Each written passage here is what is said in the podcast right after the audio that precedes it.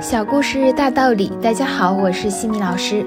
今天和大家分享的是哈佛家训经典小故事，故事题目是“敢于冒险”。对于那些害怕危险的人，危险无处不在。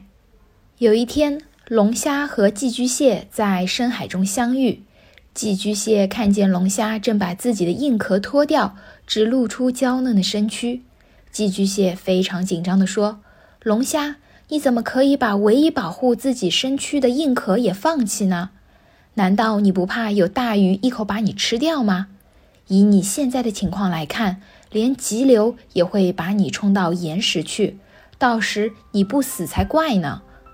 龙虾气定神闲地回答：“谢谢你的关心，但是你不了解，我们龙虾每次成长都必须先退掉旧壳，才能生长出更坚固的外壳。”现在面对的危险，只是为了将来发展的更好而做出准备。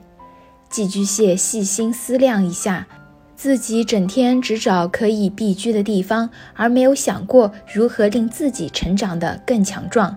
整天只活在别人的护荫之下，难怪永远都限制了自己的发展。哈佛箴言：每个人都有一定的安全区，你想跨越自己目前的成就，就不要画地自限。勇于接受挑战，充实自我，你一定会发展的比想象中更好。今天的分享就到这儿。如果你喜欢这个小故事，欢迎在评论区给到反馈意见，也欢迎关注我们的公众号“西米课堂”，查看更多经典小故事。